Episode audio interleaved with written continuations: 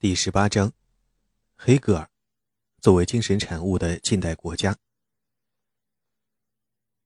黑格尔的德意志。黑格尔的出生地德意志在政治上是个怪胎。德意志并非单独的政治实体，德意志人只属于日耳曼族裔讲德语的人，他们生活在形状不同、大小各异的众多邦国之中。普鲁士和奥地利是德语地区的两霸，也是欧洲的大国。无论在军事还是外交上，对欧洲政治都举足轻重。他们两国再加上俄国，是欧洲最强大的绝对君主制国家。奥地利不仅是德意志国家，而且是多民族的帝国。在德意志邦国中，奥地利和普鲁士最大，其他的形形色色，从萨克森和巴伐利亚这样具有相当力量的王国，到养强邻鼻息、苟且偷安的封建飞地。十九世纪头三分之二的时间内，德意志的统一不是靠政治逻辑，而是靠武力来实现的。普鲁士征服了奥地利以外的德意志地区，把它变为一个帝国，给二十世纪带来了灾难性的后果。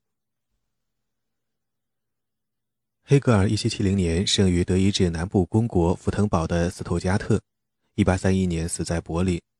他父亲是公务员。黑格尔五十岁时撰写的《法哲学》，把这个阶层当做了书中阐述的政治理论的主角。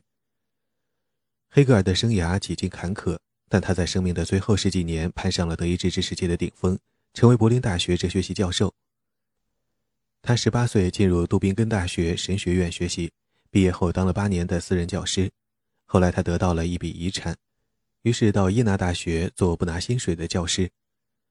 从1801年到1806年，他确立了自己的学术地位。1805年晋升为教授。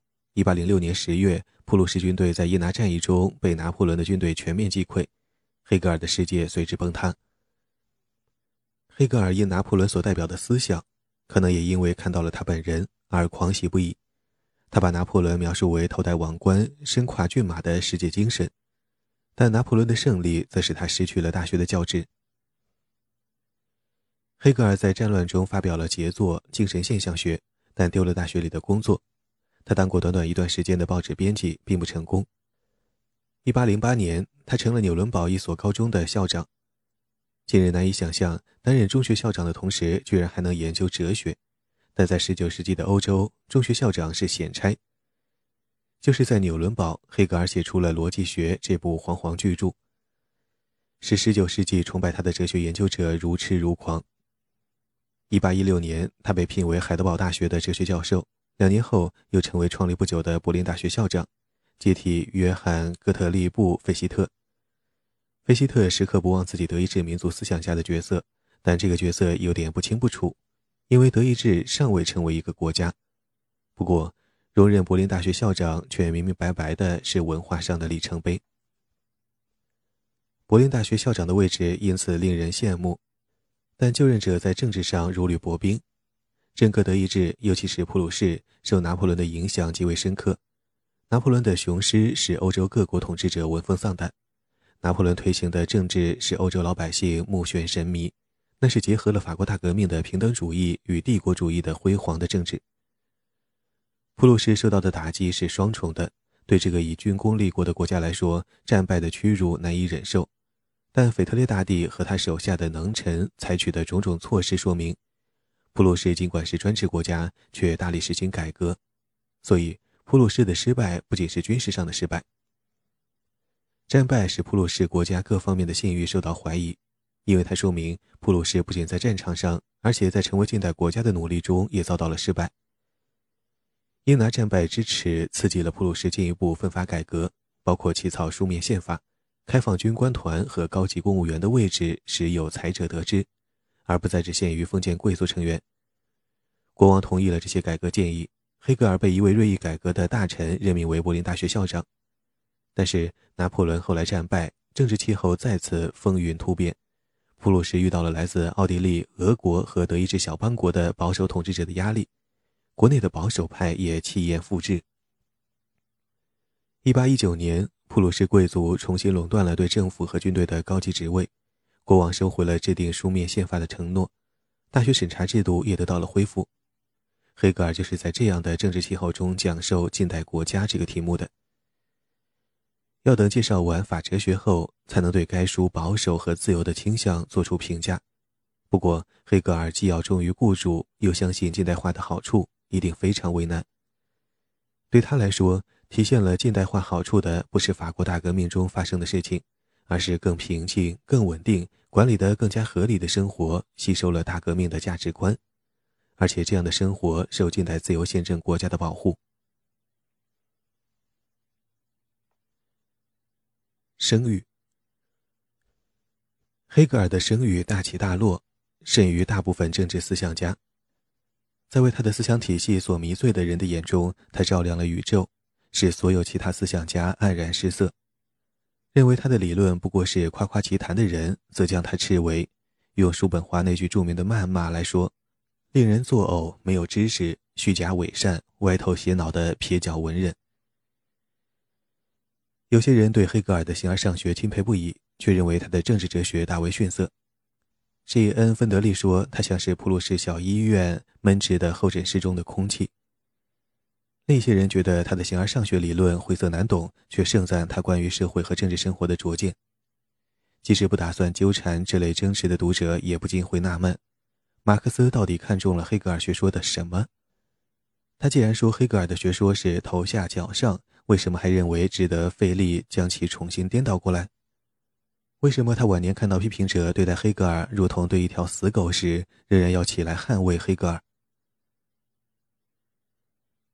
黑格尔的形而上学对他的社会与政治理论影响重大，因为后者植根于他对人类道德和文化历史的看法之中。而对于这种看法，只有在了解了黑格尔哲学的全貌后，才能充分理解。但是。明白这种关系，并不意味着接受黑格尔的任何哲学观点，更遑论他的全部哲学。在尊重黑格尔的哲学抱负的同时，仍然可以将他的哲学看作一个复杂的比喻故事，是从哲学角度对人类社会、文化和政治发展史的戏剧化叙述。这个故事可以自我成立，无需外力支持。马克思的观点是一家之言。许多其他捍卫黑格尔思想的观点，并不认为黑格尔的理论头下脚上，需要马克思来拯救。关键是，黑格尔与圣西门都是大革命后的知识运动的一员，马克思也曾这样说过。那场运动的重要信条是，必须以有机的和历史的眼光来理解社会，实现社会秩序与个人幸福的关键在于懂得人类的文化及道德、政治和宗教发展史。任何脱离历史的社会理论都陈旧过时，不可相信。以此推论，各种自然状态理论、自然权利理论和社会契约理论最多只是比喻，而且寓意并不十分清楚。黑格尔只写了一部关于政治的哲学著作，那就是1821年出版的《法哲学》。如他的标题所示，该书讨论的不是政治的混战，而是如何合理有序地管理公共事务。以及如何维持一个框架，使近代宪政国家的人民能够追求自己私人的文化、知识、经济和家庭利益。黑格尔就德意志政治的若干方面写过几篇短文，甚至撰文评论过关于英国的选举改革的建议。他去世一年之后，那些建议于1832年成为改革法案。但读过黑格尔著作的人都知道。在他对近代宪政国家的冷静成熟、具有激进主义意味的叙述背后，掩藏着精神现象学中较难消化的深刻论点。黑格尔关于近代法律及政治秩序的性质与目的的观点，在历史哲学中得到了清楚的阐述。他在这本书中坚持说，历史的目标和宗旨是实现所有人的自由，而近代世界已经达到了这个目标。本章对黑格尔的介绍尽量简化，先论述黑格尔哲学的目的，然后讨论他的社会和政治思想中引起批评者和崇拜者强烈反应的内容。我从精神现象学中提取出黑格尔对自我意识与自由的纲要性叙述，接下去介绍他用整部历史哲学来阐述的关于人的自由的思想，最后讨论他在法哲学中对现成国家的正式论述。黑格尔的逻辑是。法国大革命使所有人意识到历史变革不可逆转，思考政治不可能不虑及它的经济、文化和宗教基础。这意味着需要调和古典与近代的自由观念。古典自由指的是被洛克即为根本算不得自由的罗马公民的自由，近代自由指的是老百姓不受打扰的自由。黑格尔的学说因而不仅与圣西门的理论，而且也与邦雅曼公司当的理论形成了对照。对于一心要模仿古罗马人的法国革命者做的那些自我毁灭的蠢事，光是讥笑是不够的。近代的人需要一种政治环境，使他们既能保持对国家的理性忠诚，又能享受个人的自主权。为此，本章结束时表示了一种焦虑：法哲学是否对公民不如对臣民论述的充分？只着重论述了理性行政，却没有充分讨论政治呢？还是说法哲学首次提出了近代官僚国家的不可避免？黑格尔对这种国家的论述使人们意识到，不管近代人享受的自由为何，它都不是雅典人的自由。今天我们奉行的自由民主，是否有如有些评论家所说，只是黑格尔描述的国家的一个变种？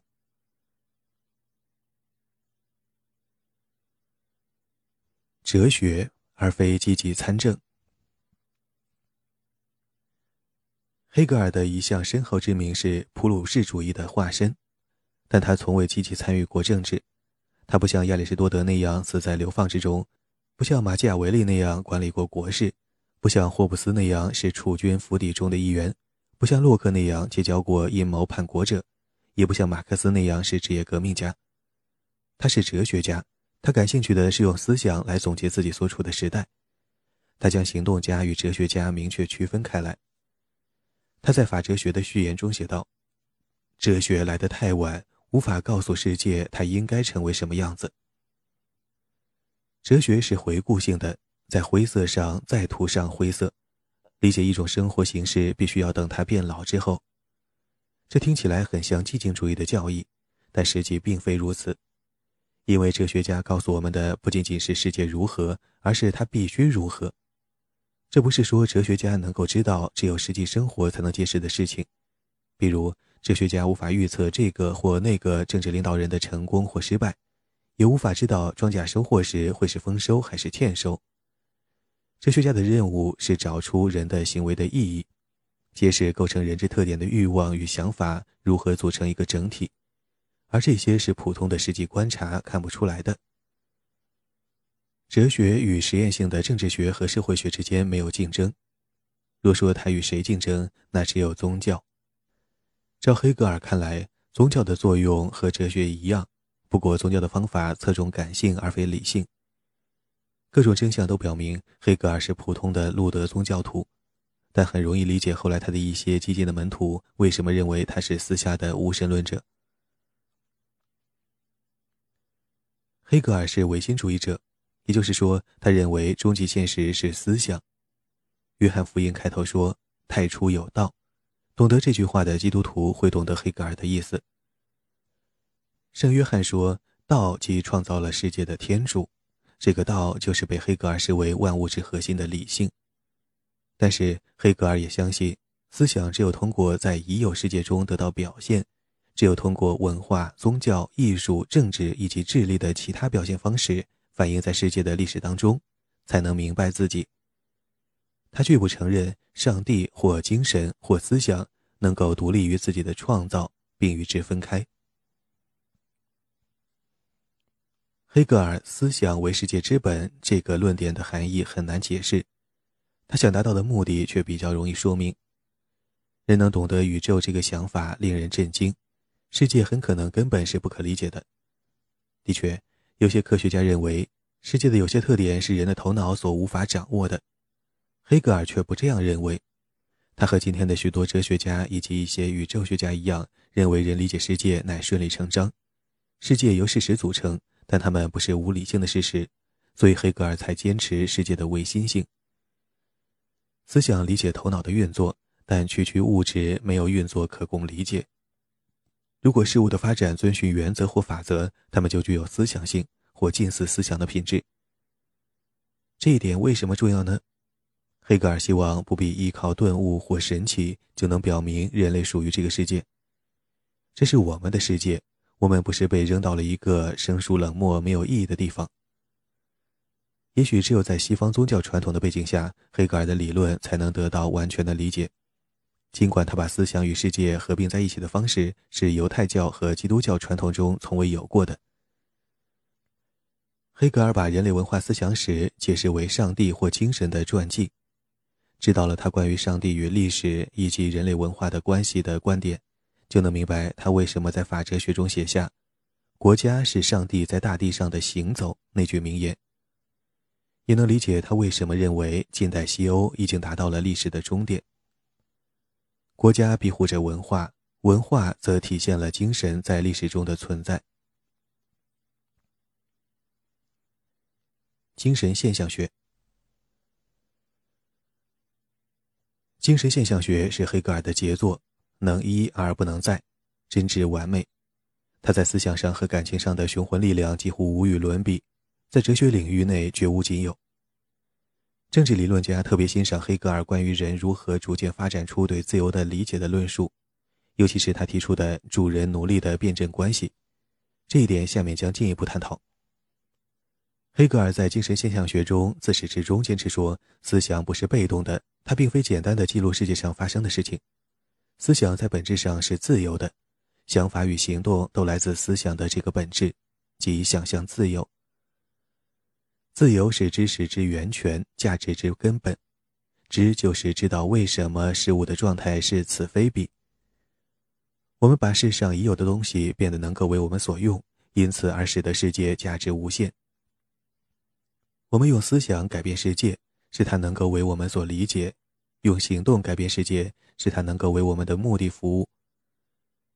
如此寥寥数语无法涵盖黑格尔那些深刻的论点。比如，黑格尔不否认诗歌与艺术在世界上发现了意义与美，虽然他关于思想的能动理论似乎暗示诗歌、艺术和科学都是把意义加之于世界的。黑格尔认为。人对世界的第一反应是与他拉开距离，坚持自己，作为思想的体现与欲望的载体必不可少。而仅仅为物质的世界并不重要。这个思想十几年后在法哲学为财产权的辩护中再次出现。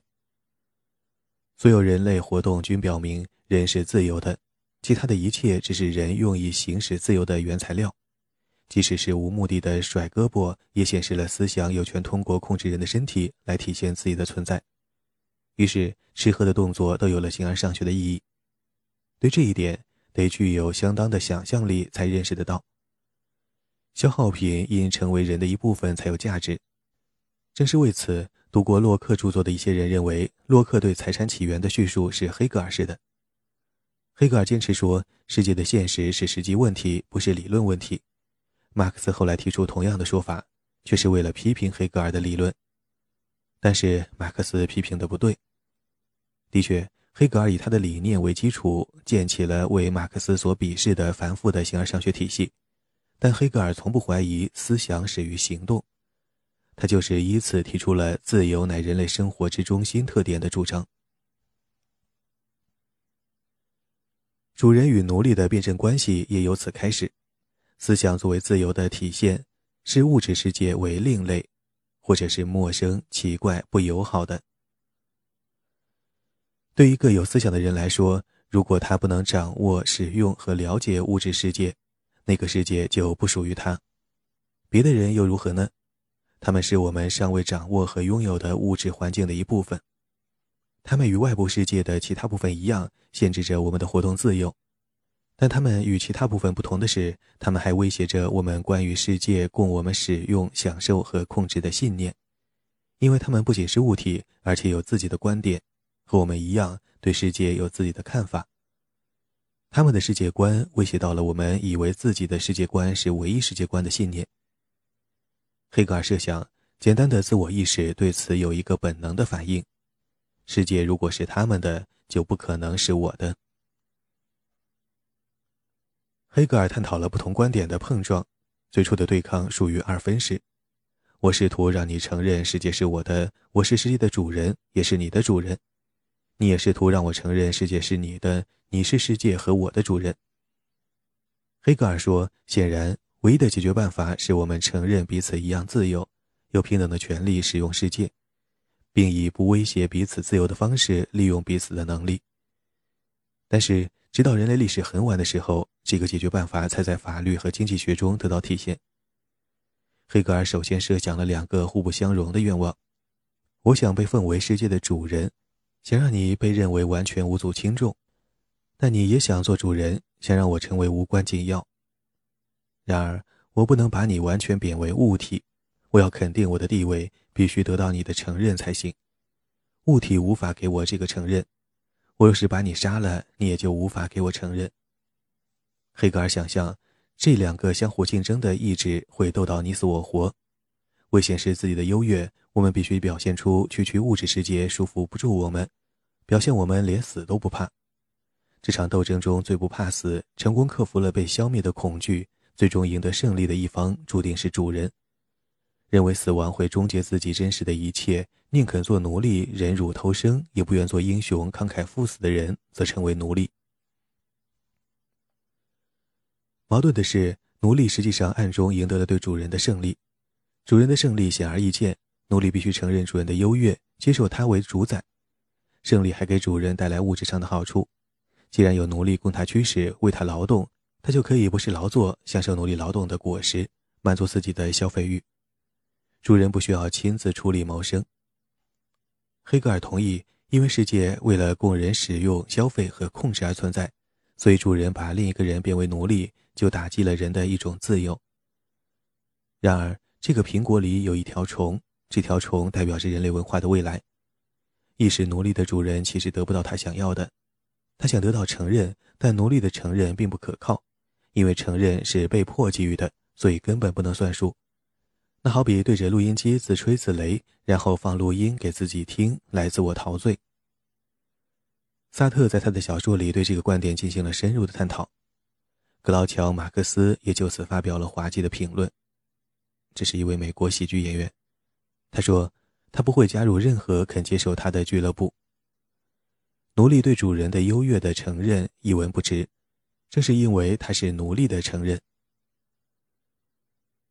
一些评论家说，作为对奴隶制的评论，黑格尔的这个观点漏洞百出。奴隶主并不与奴隶相伴，而是和其他奴隶主为伍。拥有奴隶是奴隶主在与他地位相等的其他奴隶主眼中获得承认。另一些评论家却说，黑格尔对奴隶制社会的评论充满了真知灼见，特别是他提到，在奴隶制社会中，体力劳动受到蔑视，炫耀性消费成为常态，这样的社会在经济上和技术上都走进了死胡同，不会再进一步发展。从本杰明·拉什起，人们就一直以此批评美国南方的蓄奴制。人们常说，荷马史诗《伊利亚特》里那些英雄的自制能力还不如幼儿园的孩子，他们的残忍、贪婪、蛮横和易怒完全是小孩子脾气，不幸却配上了成人的躯壳。批评美国南方奴隶制的人说，它产生的上层阶级和《伊利亚特》中的英雄一模一样。黑格尔就是从这个角度，尽管不仅仅是这个角度，来论述这个主题的。他并不关心，在实际情况下，由奴隶主和奴隶组成的社会是否会因为寻求承认而不得，结果走向自我毁灭。黑格尔对人类文化的展望和他关于人的精神升华为自由的设想是目的论的思维。蓄奴的社会到底如何遭殃并不重要，重要的是奴隶制是文化发展的死胡同。奴隶主向往的自由是受宠溺的孩子的自由。不是有道德知识约束、经过劳动锻炼的成人的自由。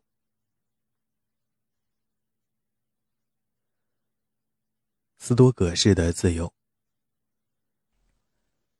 奴隶拥有未来，奴隶自律性强。换个比较合乎常理的说法，可以说，要想成为自己的主人，成为理性自制的人，就必须学会如何明智做人，如何采用合适的手段来达到目的。需要明白。人生活在世界中，要努力使他服务于自己的目的，也要甘心接受他的限制。在原则上，只有奴隶才懂得什么是自由。然而，黑格尔的哲学论述从来都不是直截了当的。他敏锐地指出，提到自由，在奴役的重压下，思想发生扭曲的人马上会想到，只要能够把自己的愿望与关注抽离现实，就不会受到伤害，也就得到了自由。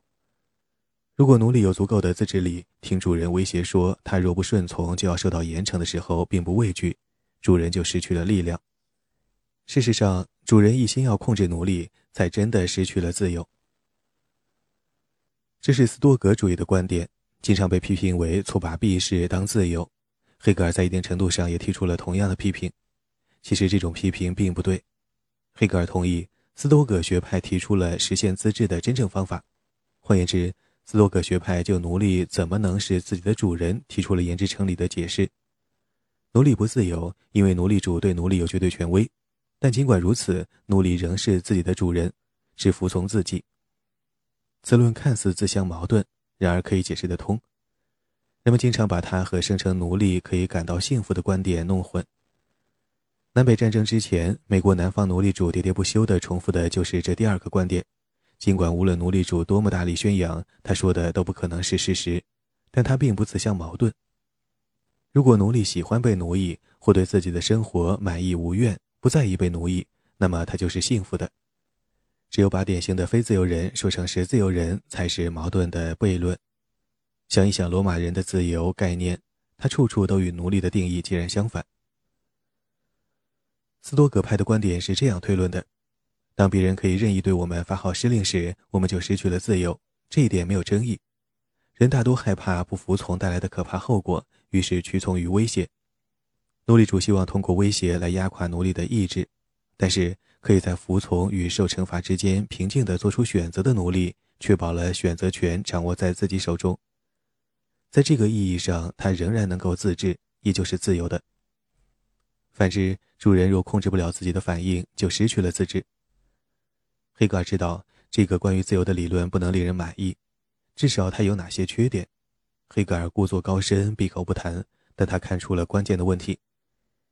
斯多葛派所说的奴隶是在两恶之中择其一，他的确可以自己选择。我们看到他超越了非斯多葛派信徒，无论是自由人还是奴隶，感到的恐惧与焦虑，也许会感到由衷的敬佩。尽管如此，一般人想到自由选择时，通常想的都是在好与坏之间的选择。斯多葛派所谓的人可以自己掌握的选择，并非自由选择。因为他是在死亡与任何其他行为之间的选择。我们已经看到，霍布斯在这一点上与斯多葛派站在一起，说人被主权者把刀架在脖子上时同意服从，这算是自由的选择。多数人会认为斯多葛派和霍布斯大错特错。黑格尔没有批评斯多葛派文不对题，他们的论述是在论述自由。黑格尔也坚信。自由的实质是人只服从自己，他一直在探索自治及自我管理的各种条件，包括思想上、行动上，最终是道德上和政治上的条件。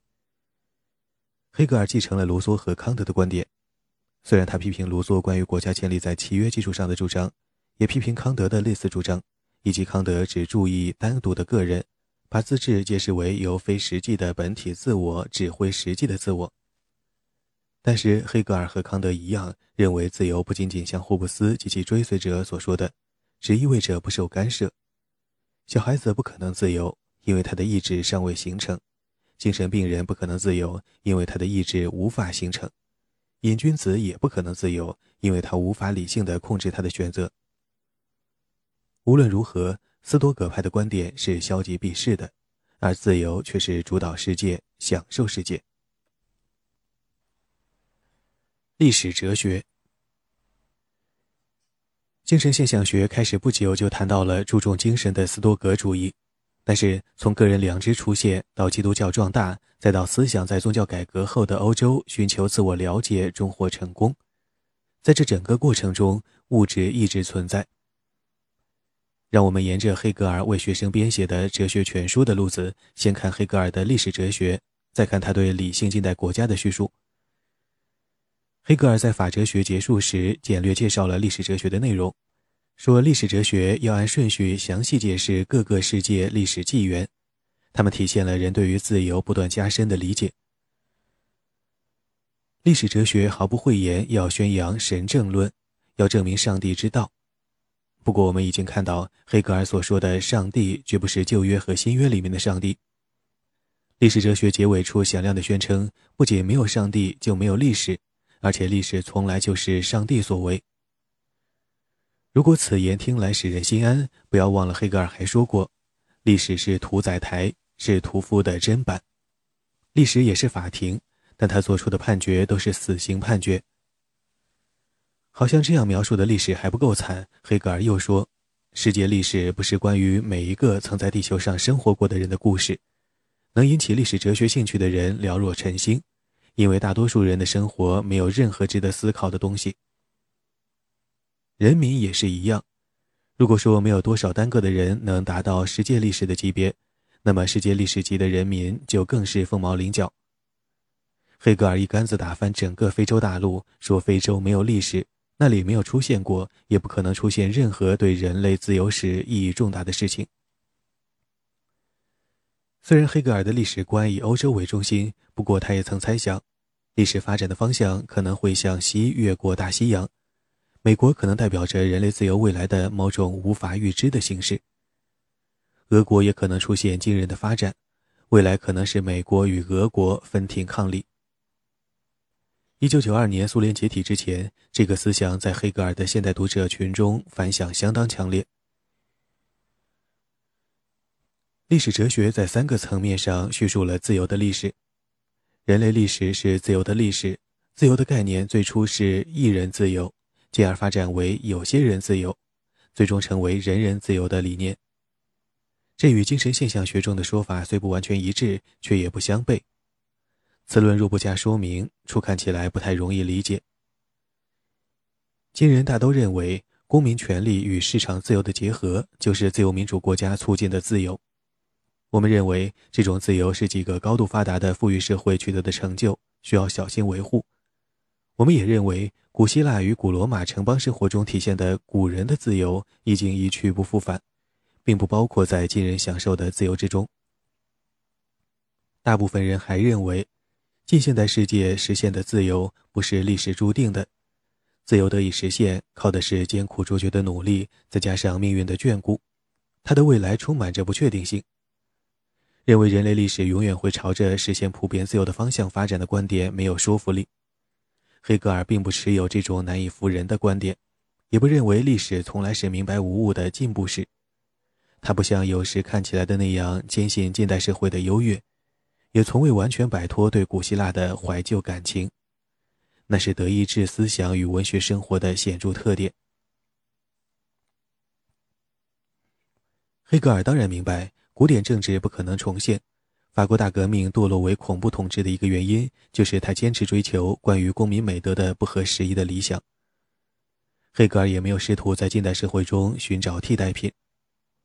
然而，他仍然不禁要赞扬他眼中那段人类美好的青年时期的政治。关于人类对自由的理解与实现所体现的进步性，黑格尔的概念转弯抹角，复杂以及。这给他的著作平添了趣味。比如，苏格拉底早就论述过基督的教诲中黑格尔认为有价值的所有内容，但是因为自由必须植根于并体现在社会的文化与制度之中，所以。浸淫了整个西欧和近代人意识的是基督教关于个人内心自由的概念。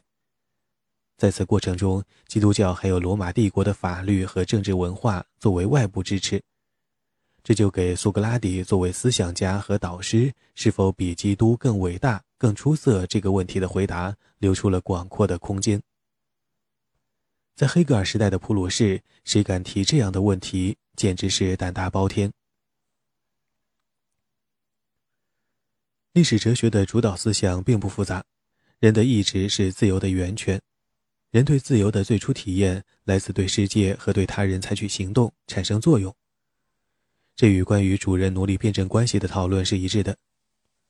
在东方的暴君制国家中，只有一个人是自由的，因为只有暴君自己可以自由行动，所有其他人都是他的奴隶，他们只能遵从他的意志，不能有自己的意志。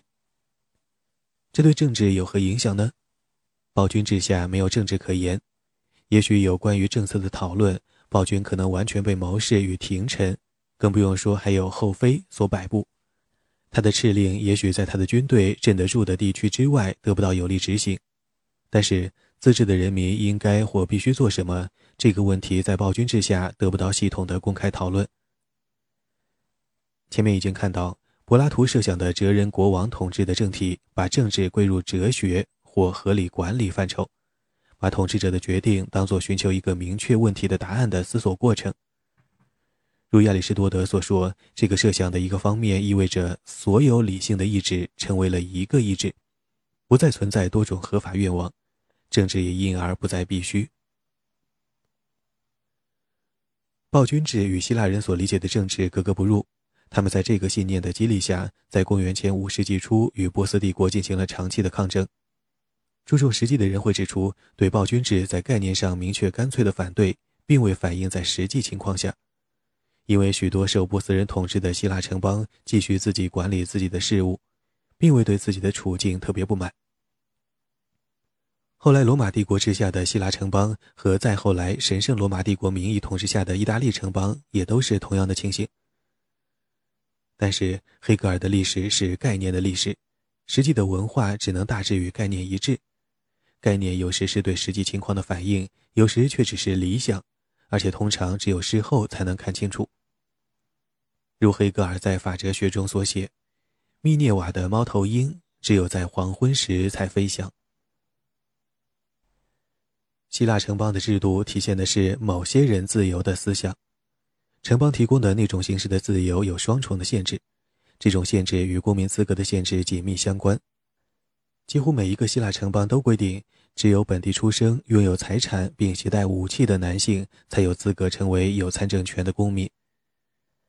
在雅典这个近代之前最民主的城邦里，也只有公民的后代才能是公民。